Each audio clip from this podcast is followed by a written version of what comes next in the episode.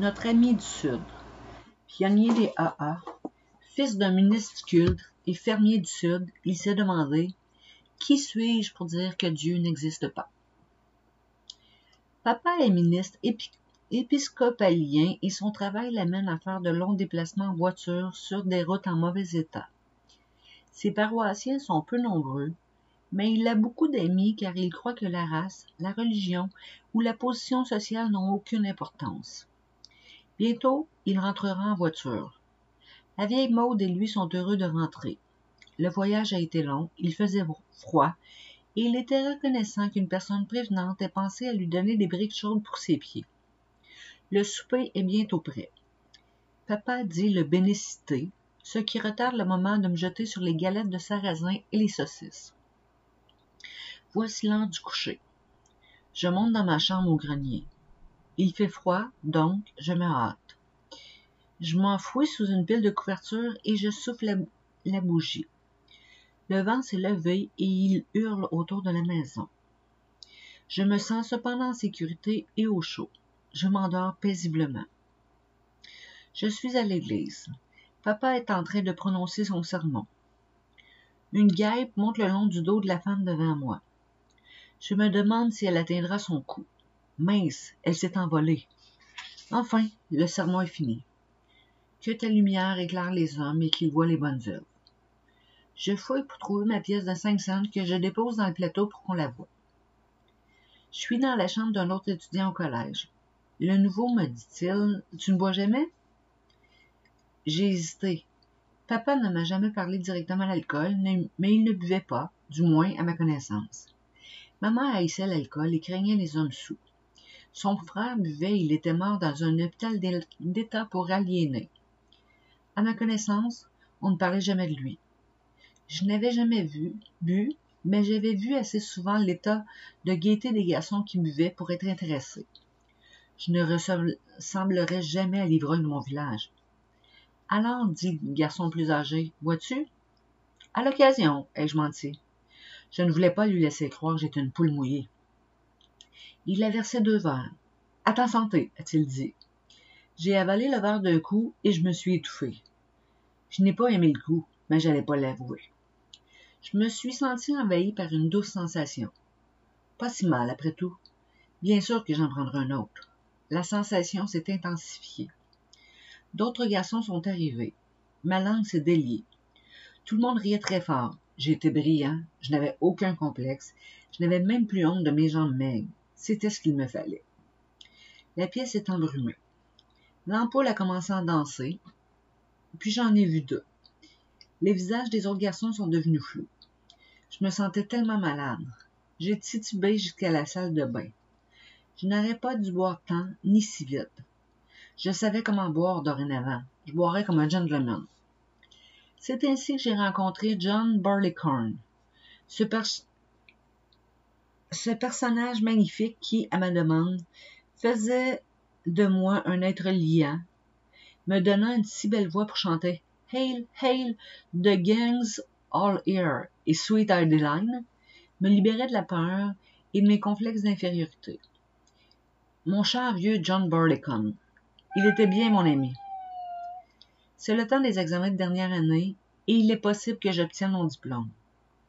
Je ne me serais pas présenté, mais maman y tient tellement. C'est parce que j'ai eu les oreillons que je ne me suis pas fait expulser en deuxième année. Mais la fin approche.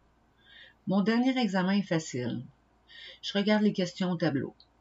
Je ne me souviens plus de la réponse à la première. Je sais la deuxième. Pas plus de change. Je me souviens de rien. Je me concentre sur une des questions. Je n'arrive pas à me concentrer sur ce que je fais. Je me sens mal.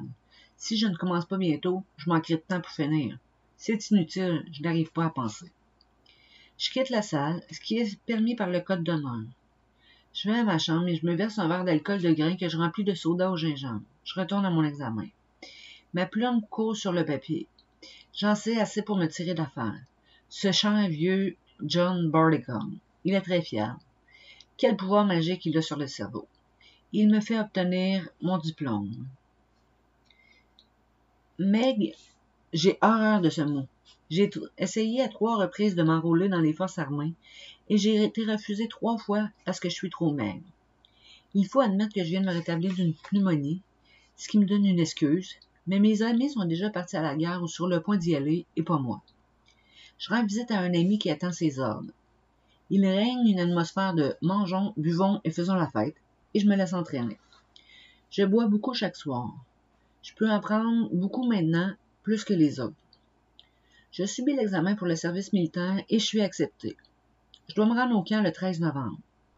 L'armistice est signé le 11 et on annule mon appel sous les drapeaux. Je n'ai jamais servi. La guerre m'a légué deux ouvertures, un nécessaire de toilette, un chandail tricoté par ma sœur et un plus grand sentiment d'infériorité. 22 heures, samedi soir. Je à mesure à la comptabilité d'une filiale d'une grande entreprise. J'ai de l'expérience en banque, en recouvrement de créances et en comptabilité, et je suis en train de faire mon chemin. Puis, c'est la dépendable. La demande pour le coton tombe et il n'y a plus d'entrée de fonds. Le surplus de 23 millions de dollars est anéanti. Les bureaux ferment et les travailleurs sont mis à pied. Je suis rapatrié au pièces social avec la section comptabilité de ma division.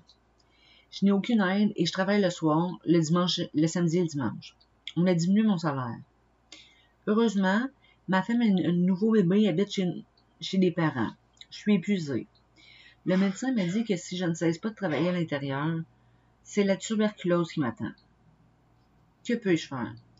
Je dois faire vivre ma famille et je n'ai pas le temps de me chercher du travail ailleurs. Je prends la bouteille que Georges, le garçon son d'ascenseur, vient de m'apporter. Je suis voyageur de commerce. La journée est finie et n'a pas été très bonne. Je vais me coucher. J'aimerais bien mieux être à la maison avec ma famille que dans cet hôtel minable mais c'est son bon vieux Charlie que j'aperçois. Je suis content de le voir. Comment vas-tu? Un verre? Pour sûr. Nous achetons un gallon de bourbon car il n'est pas cher. Je suis encore assez solide sur mes pieds quand je vais au lit. Nous sommes le lendemain matin. Je me sens pas bien du tout. Un petit verre me remontera. Mais il m'en faut d'autres pour me garder en forme. Je suis devenu professeur dans une école de garçons. J'aime mon travail. J'aime les garçons et nous nous abusons beaucoup, en classe comme ailleurs. Les factures du médecin sont élevées et mon compte en banque presque vide. Les parents de ma femme nous aident. Je me sens humiliée et je m'apitoie sur mon sort. Il semble qu'on ne manifeste aucune sympathie pour ma maladie et je n'apprécie pas l'humour qui sous-tend ce cadeau. J'appelle le bootlegger et je remplis mon alambic. Mais je ne peux pas attendre que l'alambic fasse son travail. Je me saoule. Ma femme est très malheureuse. Son père vient s'asseoir près de moi. Il n'est jamais dur. C'est un véritable ami, mais je ne l'apprécie pas. Nous habitons chez le père de ma femme. Sa mère est très malade à l'hôpital. Je ne peux dormir, je dois me ressaisir. Je descends en douche chercher une bouteille de whisky dans la cave. Je bois verre après verre. Mon beau-père entre. Je lui demande Vous voulez un verre Il ne répond pas et ne semble pas me voir. Sa femme meurt cette nuit-là. Maman souffre depuis longtemps du cancer. Elle est à l'hôpital, presque à l'agonie. J'ai beaucoup bu, mais je ne suis jamais sous. Maman ne doit jamais savoir. Je sens que la fin est proche. Je retourne à l'hôtel où j'habite et je me procure une bouteille de gin auprès du chasseur. Je bois et je me mets au lit. Je prends encore quelques verres le lendemain matin et je vais voir maman une autre fois. Je n'en peux plus. Je retourne à l'hôtel et je bois encore du gin. Je bois sans arrêt. Je me réveille à 3 heures du matin. Cette horrible torture me reprend. J'allume. Je dois sortir de cette chambre, sinon je vais me jeter par la fenêtre. Je marche pendant des kilomètres sans effet. Je me rends à l'hôpital, où je suis devenue amie avec la responsable de nuit. Elle m'allonge sur un lit et me donne une piqûre. Je suis à l'hôpital pour rendre visite à ma femme. Nous venons d'avoir un autre enfant. Elle n'est pas heureuse de me voir. J'ai bu pendant que le bébé naissait. Son père est avec elle. C'est une froide et moissante journée de novembre. J'ai essayé très fort d'arrêter de boire. Chaque bataille s'est terminée par une défaite. Je dis à ma femme que je ne peux arrêter de boire. Elle me supplie de me rendre à un hôpital pour alcooliques qui lui a été recommandé. Je dis que j'irai. Elle fait le nécessaire, mais je n'irai pas. Je le ferai seul. Cette fois, c'est vrai. C'est vrai. Jusque quelques bières de temps à autre. Nous sommes le dernier jour du mois d'octobre suivant, une matinée sombre et pluvieuse. Je me réveille sur une botte de foin dans une grange. Je cherche de l'alcool, mais je ne peux en trouver. Je me range jusqu'à une table et je bois cinq bières. Il me faut de l'alcool. Soudain, je me sens désespéré, incapable de continuer. Je rentre à la maison. Ma femme est dans le salon. Elle m'a cherché la veille après que j'ai quitté la voiture et disparu dans la nuit. Elle m'a cherché encore ce matin. Est au bout du rouleau. Rien ne sert plus d'essayer car il n'y a rien d'autre à faire. Ne dis rien, lui dis-je, je vais faire quelque chose. Je suis à l'hôpital pour alcoolique. Je suis un alcoolique. L'asile d'aliénés m'attend. Est-ce que je pourrais être enfermé chez moi? Encore une idée folle. Je pourrais aller vers l'ouest dans un ranch où il n'y aurait rien à boire. Je pourrais faire cela. Une autre idée folle. J'aimerais une mort comme je l'ai souvent souhaité, mais je suis trop large pour me suicider. Quatre alcooliques jouent au bridge dans une salle enfumée. Tout sauf rester seul avec mes pensées. La partie prend fin, les trois autres quittent la pièce. Je commence à nettoyer ce qui traîne. Un homme revient et ferme la porte derrière lui. Il me regarde. Tu crois que ton, ton cas est désespéré, n'est-ce pas me demande-t-il. J'en suis certain, répondis-je. Eh bien, ce n'est pas le cas, dit l'homme. Il y a des hommes dans les rues de New York aujourd'hui qui étaient pires que toi et ils ne boivent plus. Que fais-tu ici alors? Je suis sorti d'ici il y a neuf jours en me disant que je serais, un aide, mais je l'ai pas été. Un fanatique, ai-je pensé, mais j'ai été poli. De quoi s'agit-il? Il me demande ensuite si je crois à une puissance supérieure à la mienne, quel que soit le nom que je donne à cette puissance, Dieu, Allah, Confucius, la cause première, l'esprit divin ou tout autre nom. Je lui ai dit que je crois en l'électricité et en d'autres forces de la nature, mais pour ce qui est de, Dieu, s'il existe, il n'a jamais rien fait pour moi. Il me demande ensuite si je suis prêt à corriger tous les torts que j'ai causés à quiconque, peu importe si je crois que les autres, ce sont les autres qui ont tort. Suis-je prêt à être honnête envers moi-même en ce qui me concerne, concerne et à parler de moi à une tierce personne? Suis-je prêt à penser aux autres, à leurs besoins plutôt qu'à moi pour me libérer de mon problème d'alcool? Je ferais n'importe quoi, ai-je répondu. Alors tous tes problèmes sont résolus, a-t-il dit en quittant, a dit l'homme en quittant la pièce. Cet homme est certainement très dérangé. Je prends un livre et j'essaie de lire, mais je ne peux me concentrer. Je me couche et je ferme la lumière. Je peux pas dormir. Soudain, une pensée me vient. Serait-il possible que tous les hommes de valeur que j'ai connus se trompent au sujet de Dieu? Ensuite, je me mets à penser à moi et à certaines choses que je voudrais oublier. Je commence à voir que je ne suis pas la personne que je croyais que je me suis jugé en me comparant aux autres, toujours à mon avantage. C'est un choc. Puis j'entends comme une voix. Qui es-tu pour dire que Dieu n'existe pas? Cette phrase me résonne dans la tête. Je ne peux m'en débarrasser. Je me lève et je me rends à la chambre de l'homme. Il est en train de lire. Je dois te poser une question, déjà l'homme. Quelle est la place de la prière dans tout ceci? Il répond, Tu as probablement essayé de prier comme je l'ai fait. Quand tu t'es retrouvé en difficulté, tu as dit, Mon Dieu, s'il vous plaît, faites que ceci ou cela arrive. Si tu obtenais ce que, tu désirais, tu ne pensais plus. Dans le cas contraire, tu disais, Dieu n'existe pas ou il n'a rien fait pour moi. C'est bien cela? Oui, ai-je répondu? Ce n'est pas la bonne manière, a-t-il poursuivi. Moi, je dis, Mon Dieu, me voici, et voici mes problèmes. J'ai tout gâché et je n'y peux rien. Prenez-moi et tous mes problèmes et faites ce que vous voulez de moi. Cela répond-il à ta question? En effet, ai-je répondu. Je retourne à ma chambre. Je comprends rien. Soudain, je me sens envahi par une vague de désespoir profond. Je suis au fond de l'enfer. Puis, un grand espoir se manifeste. Ce pourrait être vrai. Je tombe à genoux à côté de mon lit.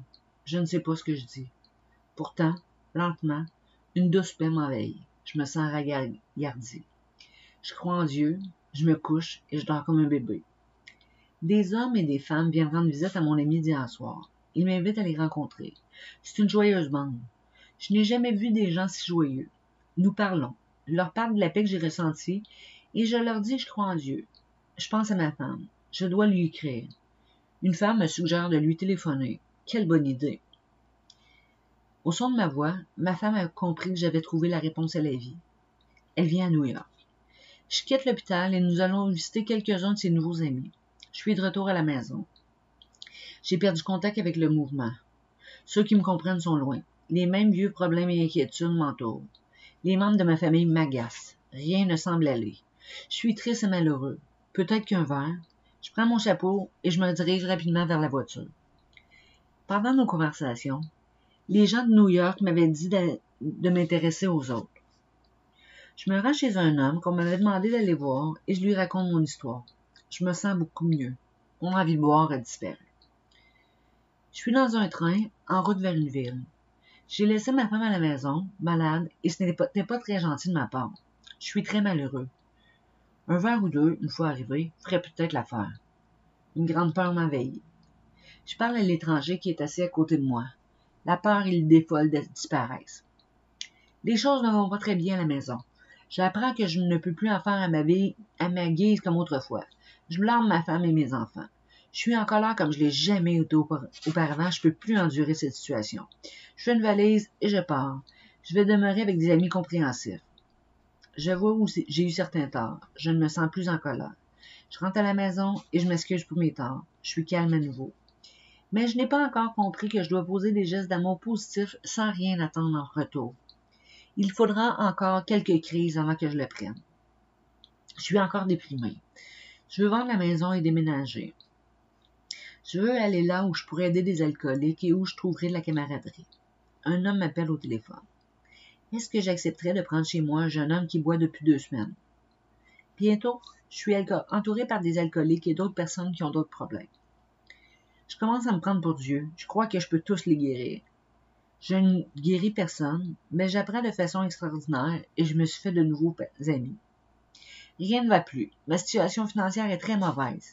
Je dois trouver une façon de gagner de l'argent. Il me semble que la famille ne pense qu'à dépenser. Les gens m'agacent. J'essaie de lire, j'essaie de, de prier. Je suis en pleine morosité. Pourquoi Dieu m'a-t-il abandonné? Je bois du noir dans la maison. Je ne veux pas sortir, ni rien comprendre, ni rien entreprendre. Que se passe-t-il? Je ne comprends pas. Cela ne peut pas continuer. Je me saouler. C'est une idée bien réfléchie. Elle est préméditée.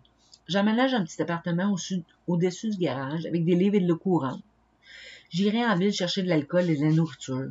Je ne boirai pas avant d'être revenu à la maison, puis je m'enfermerai à clé et je lirai. En lisant, je prendrai quelques petits verres, très espacés.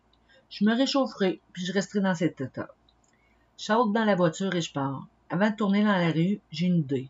Je serai quand même honnête. Je à ma femme que j'ai l'intention de faire. Je recule la voiture et je rentre dans la maison. Je dis à ma femme de me rejoindre dans une pièce où nous pourrons parler sans être dérangés. Je lui annonce calmement mes intentions. Elle ne dit rien. Elle ne s'énerve pas. Elle demeure parfaitement calme. Quand je cesse de parler, l'idée est devenue totalement absurde. Il n'y a plus une once de peur en moi. Je ris du ridicule de la situation. Nous parlons d'autre chose. La force est née de la faiblesse. Aujourd'hui, je me souviens plus de la cause de cette tentation. J'ai appris plus tard qu'elle a commencé quand mon désir de succès matériel a dépassé mon intérêt pour le bien-être des autres.